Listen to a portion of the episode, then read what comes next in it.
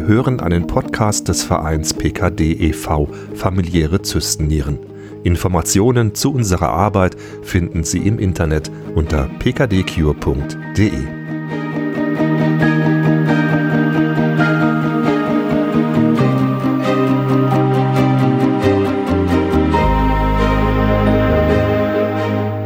Herzlich willkommen zu unserem PKD-Podcast. Es geht um Zystennieren und wie man damit leben kann. Mein Name ist Stefan Loss. Mein Gast ist Heike. Hallo Heike. Hallo Stefan. Du bist Jahrgang 69, bist verheiratet, hast keine Kinder und arbeitest als Verwaltungsangestellte bei der TU in Berlin. Du weißt erst seit neun Jahren, dass du Zystennieren hast. Und das kam für dich ziemlich überraschend, weil das in der Familie bis jetzt noch nicht vorgekommen ist. Wie war das für dich, der Moment, wo der Doktor irgendwann mal sagt, Heike, Zystennieren? Ja, im ersten Moment kam mir vor, als wenn ich eine Bratpfanne vom Kopf bekommen habe. Also irgendwie, ja, stand da wie eine Kuh vom neuen Tor oder weiß ich, wie man mit Berliner so sagt. Das heißt, du konntest natürlich logischerweise damit nichts anfangen. Kanntest du vorher gar nicht Zystenieren wahrscheinlich. Genau, ne? genau sowas. Und hast dann bei Dr. Google nachgeguckt, um was es da geht. Was, äh, wie war das dann für dich, mit sowas konfrontiert zu sein auf einmal? Na, im ersten Moment gar nicht so richtig fassbar, weil ähm, ja, man kennt es ja nicht, ne? Ist ja nicht bekannt in der Familie und demzufolge, ja, ein bisschen, was soll ich sagen? Also nicht abgeholt, äh, unbekannt, jetzt fällt eine Welt über mich zusammen, also irgendwie schwebend in der Luft. Also schwer zu äh, definieren, wie das so ist. Naja, du spürst jetzt, also das Ganze ist neun Jahre her erst, du spürst deine Zysten ziemlich deutlich, das heißt, du hast mit Schmerzen zu tun, mal mehr, mal weniger. Wie merkst du das im Alltag? Also wie schränkt es deinen Alltag ein?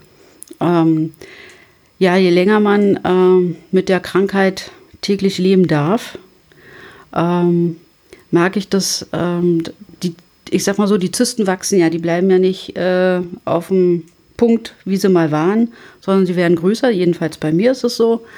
Ähm, dann merke ich eben halt beim, beim Laufen die Atmung. Ne? Also man wird kurzatmig. Beim Bücken ist der Bauch im Weg.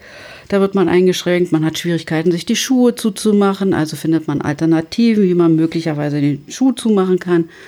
Ja, auch im Privaten, wenn man Gartenarbeit machen möchte, ja, kann man sich nicht mehr so bücken, also flätst du dich unten auf die Erde, damit du ans Unkraut kommst. Oder in der Arbeit ist es insbesondere schwierig. Ähm, man kann nicht immer eine Pflegestellung einnehmen im Sitzen, die ja doch. Also Füße auf dem Tisch oder so. Wäre am bequemsten, oder? Ja, oder einfach mal so auf dem Stuhl ein bisschen lockerer sich hinzusetzen, sodass der Bauch Entlastung bekommt.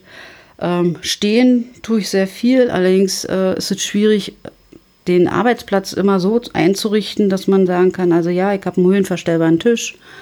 Das sind ja manchmal Mittel, die beantragt werden müssen, damit man so einen Tisch bekommt oder so. Ist schon schwierig. Du hast dich entschlossen, bei einer Studie, bei einem Projekt mitzumachen. Ja, nicht Studie, aber beim Projekt im Grunde genommen. Seit ein paar Jahren gibt es ein Medikament, das das Zystenwachstum verlangsamen soll. Das heißt Tolvaptan. Du bist da mit dabei. Warum hast du dich entschlossen, da mitzumachen? Also warum hast du dich entschlossen, Tolvaptan zu nehmen? Also es hat eine Weile gedauert, ehe ich mich durchringen konnte, dieses Medikament zu nehmen. Erstens, wie kann ich das in meinem Alltag integrieren? War ja eine große Sache hinsichtlich der großen Trinkmenge. Das heißt, du musst, wie viel musst du trinken? Sechs Liter? Also sechs Liter. Wow. Ja. Und äh, das, davor war ich erstmal ein bisschen, hatte ich Respekt. Habe dann aber gemerkt, als ich in, ins Gespräch gegangen bin, dass das gar nicht so schlimm sein kann. Und habe natürlich die Hoffnung, ähm, dass die Wirkung dieses Medikaments das Wachstum der Zysten minimiert oder einschränkt oder verlangsamt, wie man je nachdem, und möglicherweise auch die Dialyse rausschiebt, die ja möglicherweise doch ziemlich schnell angeritten kommen könnte. Mhm. Das weiß man ja nicht, wann die kommt. Ja. Das heißt, du hast mit dem Medikament eine Perspektive und sagst, dafür nimmst du das auch auf dich. Wie lebt sich das mit Tollwatplan? Du hast, arbeitest normal, bis auf wenn du im Homeoffice bist. Genau. Das heißt, sechs Liter trinken heißt, die müssen auch irgendwann mal wieder raus. Also da hat man schon so einen gewissen Tagesrhythmus da. Ne? Genau. Ähm, schwierig ist es oft, äh, wenn ich zur Arbeit fahre. Also das heißt, man muss wirklich takten. Also bevor du außer Haus gehst, darfst du noch mal auf Toilette gehen. Dann musst du schauen, dass möglichst die öffentlichen Verkehrsmittel äh, keine Verspätung kriegen, weil dann wird es knapp. Weil das heißt, also ich brauche ungefähr anderthalb bis ähm, eine Stunde 45, ehe ich auf Arbeit bin. Und äh, dann drückt denn schon die Blase, wie man so schön sagt. Dann muss es aber auch sein. Also man kann aber auch trainieren. Das war am Anfang schwer. Jetzt schaffe ich es schon so zwei bis zweieinhalb Stunden durchzuhalten, bis ich dann wieder meine Toilette aufsuchen muss. Ist ja auch, wie du auch sagst, je nachdem, wo man gerade unterwegs ist, nicht Richtig. so ganz einfach. Ne, genau, genau. Hast du dich jetzt daran gewöhnt? Sagst du, ist okay, ist jetzt mein Leben, mache ich jetzt so? Ja. Ja, ich hab's, also es war ein Weg dorthin ne, auch die Krankheit zu akzeptieren und dann auch dieses Medikament zu nehmen und zu hoffen, dass es was bringt. Äh, jo. Wie ist denn deine, deine Perspektive in Bezug auf die Krankheit? Du hast es gerade schon so ein bisschen angesprochen, Dialyse, Transplantation. Also hast du schon eine Idee davon? Weil die Ärzte sagen einem ja, also mir ging das ja genauso. Ja, das ist halt irgendwann ist dann Nierenversagen, dann Dialyse, dann vielleicht Transplantation. Wie ist so dein Plan, deine Idee von dem, was da kommt? naja, bis jetzt, bis jetzt wird mir ja immer gesagt, oh, ihre Funktionen sind doch noch gut, auch wenn sie große Zysten haben, auch wenn die eine Niere nicht mehr so will. Aber im Großen und Ganzen sieht es noch ganz gut aus. Der Kreatininwert ist noch soweit im Rahmen und ähm, ja, so schnell brauchen sie, brauchen sie noch nicht an die Dialyse zu denken. Als vor neun Jahren die Diagnose kam, hat man mir gesagt, ja, rechnen Sie mal so mit zehn, elf Jahren, dann geht es richtig die los. Die werden ja schon fast rum jetzt dann, ne? Genau. Und ähm, jetzt muss ich nach den Werten muss ich einfach sagen, Glück gehabt. Hm. Ist halt, ja. Führst du das zurück auf Tolvaptan, dass da nicht so viel passiert ist, also auf dieses Medikament? Das ist schwer zu sagen. Okay. Da ich das erst zwei Jahre nehme, also ein bisschen mehr als zwei Jahre, hm. kann sein, muss aber nicht, denke ich mal. Also das, ähm, ich denke mal, das hängt auch davon ab, wie, ja, wie es sich weiterentwickelt hinsichtlich, da ja die Erstmutation ist. Also jeder Mensch ist ja verschieden. Keine Erfahrung, das habe ich auch genau. schon.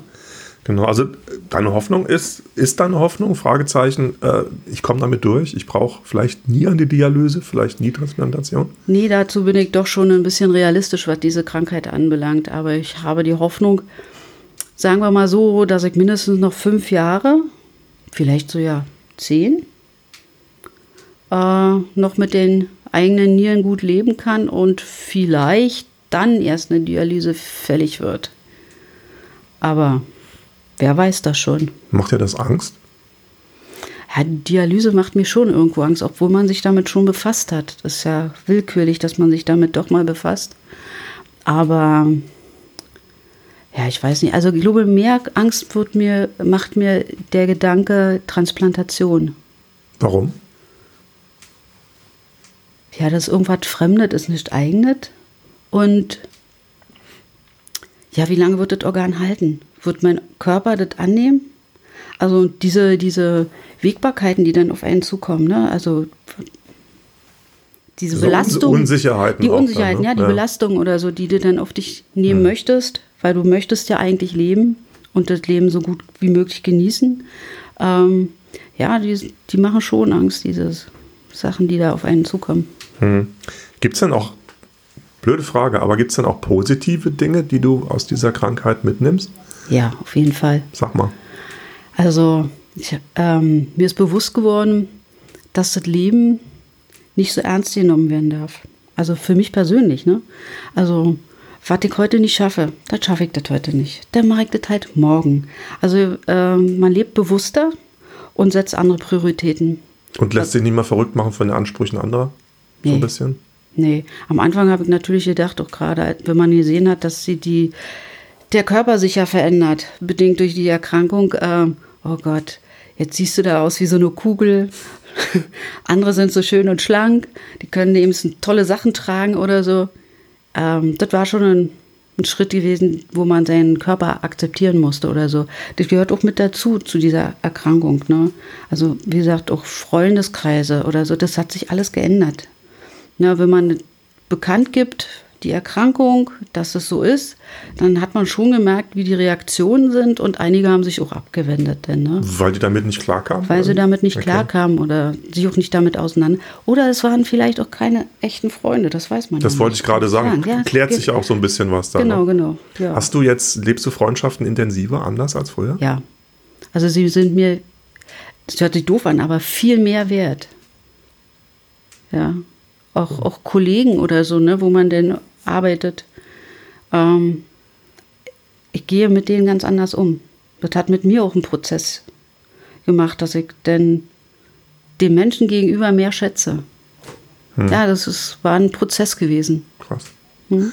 Du engagierst dich im Verein PKD, bist bei uns zuständig für den Bereich Finanzen. Warum ist dir das wichtig, dich da zu engagieren? Tja, das war ja auch ein, ein Weg, der mich dazu geführt hat, also hingeführt hat, weil ähm, ich gemerkt habe, da sind Menschen, die genau dasselbe durchmachen oder so ähnlich durchmachen, die, die dieselben Prozesse haben und sich engagieren für die Leute draußen. Ähm, ja, und da habe ich gedacht, weiß ich nicht, also das hört sich doof an, aber ich gehöre einfach dazu. Ich werde abgeholt und gehöre einfach dazu. Und deswegen habe ja. ich den Schritt getan. Cool. Und das ist gut so, Heike. Ja. Schön, danke. Ich danke dir für das Gespräch. Danke auch. Und alles Gute für alles, was da noch so kommt auf dich zu. Wenn Sie mehr wissen wollen über das Thema PKD oder Zystennieren, dann schauen Sie doch einfach mal auf unserer Internetseite vorbei, pkdcure.de. Ihnen alles Gute, Ihr Stefan Loss. Das war ein Podcast des Vereins PKD e.V. Familiäre Zystennieren.